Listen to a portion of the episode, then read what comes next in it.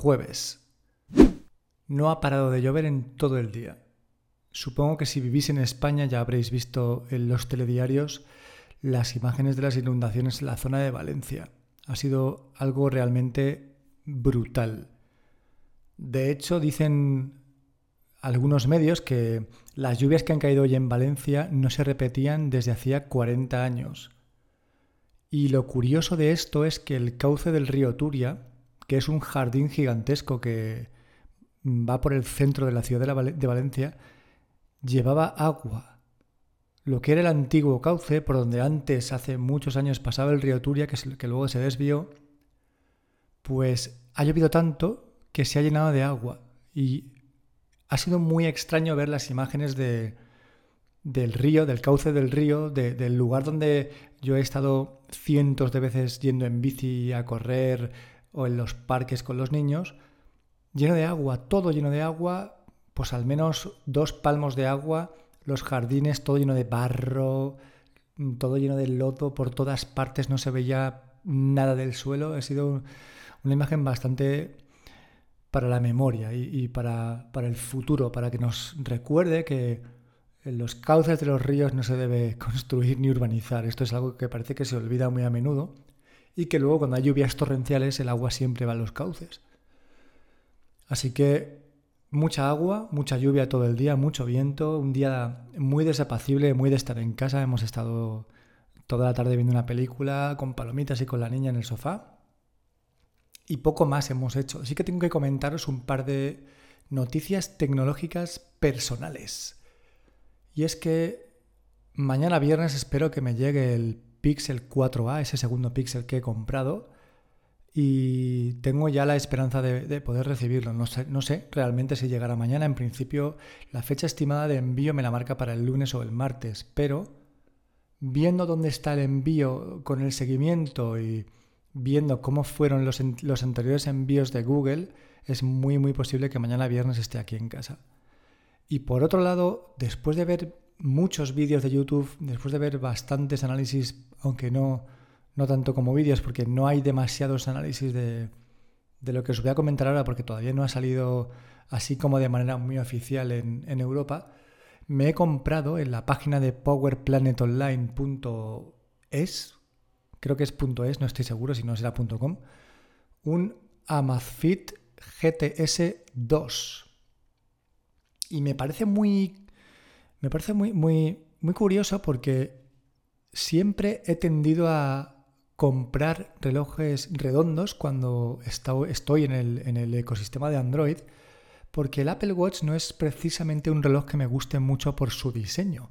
Ese diseño rectangular no creo que sea lo mejor para un reloj. Pero claro, estando en Apple no tienes otra alternativa más, más allá del Apple Watch pero una vez que sales un poco del ecosistema, aunque sí que hay como este Amazfit, eh, relojes que son compatibles con los dos sistemas, si lo tienes en, en, iOS, el reloj que te compres que no sea el Apple Watch va a estar 100% limitado en un montón de funciones. Pero me parece curioso que pudiendo elegir ahora mismo comprar un Amazfit GTR, que es la versión redonda de la Amazfit GTS. Digamos que Amazfit ha puesto ahora mismo a la venta dos modelos evolucionados, que son el, Amazfit GTR 2, que es el modelo redondo, y el Amazfit GTS 2, que es el modelo rectangular copia del, del diseño del Apple Watch. Pues pudiendo elegir el redondo al mismo precio, he elegido el cuadrado rectangular. Lo he hecho porque hay un, un factor en el diseño de los relojes que me pone muy nervioso y es que haya un espacio entre lo que es la pantalla del reloj y el marco del reloj o el bisel del reloj. Y en este Amazfit GTR 2 esa diferencia es bastante importante. De hecho, si buscáis algún vídeo, veis fotos, cuando el watch face, es decir, cuando la esfera no es de color negro, que cuando es de color negro se confunde con el marco, pues cuando no es de color negro hay varios milímetros de distancia entre la pantalla y la corona. y me pone muy nervioso. Esto pasa también en el Huawei Watch GT 2. Y es para mí mm, inconcebible. No puedo tener un reloj que tenga ese espacio entre pantalla y bisel, porque me molesta la vista. Así que he optado por eh, ir al GTS 2. Es un reloj impresionante, tiene una pantalla AMOLED que es acojonante, que en los vídeos todo el mundo la pone, vamos, mm, de 9 se ve súper bien, tiene más densidad de píxeles incluso que el Apple Watch, o sea que la, definición de la pantalla va a ser muy bestia. Y es un reloj que tiene lo que tienen todos, tiene pues el pulsómetro, giroscopio, acelerómetro, además tiene medidor del oxígeno en sangre y tiene NFC y tiene algo que todavía no está activo en Europa, pero que va a ser compatible con el asistente Alexa. Me parece estupendo tener eh, Alexa en el reloj, en un reloj chino que no tiene asistente y que tiene un precio de 169 euros ahora mismo en PowerPlate Online. Además de eso, me ha convencido mucho la posibilidad de poder instalar esferas personalizadas muy, muy, muy parecidas a las del Apple Watch, por no decir completamente iguales. Así que, si estás pensando en, coger un reloj que sea smartwatch, que sea barato, yo creo que puedes mirar los Amazfit GTR2 y GTS2, que estoy seguro de que no nos van a defraudar ni a ti ni a mí. Lo he comprado en la página que os he comentado, pero el único inconvenientillo es que el envío pone que será el día 18. Lo envían desde España, la página está situada en Murcia y entiendo que pues entre el día 18 y el 20 lo tendré. Ya os contaré por aquí mis impresiones, pero justamente creo que eh, sale ahora un análisis en Chataka sobre este reloj que podéis ver y que podéis leer y que os va a convencer como a mí me ha convencido.